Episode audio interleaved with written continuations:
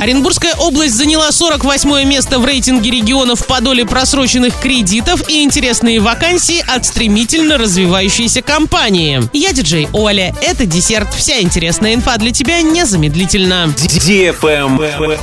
News. Платежная дисциплина российских заемщиков в 2022 году ухудшилась в 79 регионах, в том числе в Оренбургской области. Наша область расположилась на 48 месте в рейтинге регионов по доле просроченных кредитов. Так, доля просроченной задолженности населения перед банками на 1 марта 2023 года составляла почти 4,5%. Судная задолженность на численность экономически активного населения составляет 360 тысяч рублей. Лидерами с заметным отрывом по платежной дисциплине населения стали жители Севастополя 2%. Далее идут Ненецкий автономный округ и Ямало-Ненецкий автономный округ. Самая высокая доля просроченной задолженности с заметным отрывом сохраняется у Ингушетии – 10%, а также в Северной Осетии и Карачаево-Черкесии.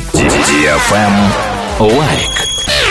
Успешной, динамичной, стремительно развивающейся компании требуются фитнес-инструктор с опытом работы, администратор, клининговый персонал. Телефон для справок плюс 7 35 36 2 4 51 13. Правильный чек. Чек-ин. Урал56.ру совместно с партнерами привез еще 10 алтайских белок в парк строителей Орска. Всего выпустят 6 самок и четверых самцов, прибывших из московского питомника. У белок, которых Урал56.ру вместе с партнерами привез осенью 2021 года, на свет появился детеныш. Это первый бельчонок, родившийся в Орске. На правах рекламы партнеры. Торгово-промышленная группа Кровельсон. Все материалы для строительства от фундамента до кровли в одном месте. Скоро эксклюзивные новинки. Металлочерепица Тетра и фигурный забор. Центр детских развлечений «Непослушный замок». Орск, универмаг, второй этаж. Батуты, горки, стена липучка, паутина, пушка, шаропат и многое другое. На этом все с новой порцией десерта специально для тебя. Буду уже очень скоро.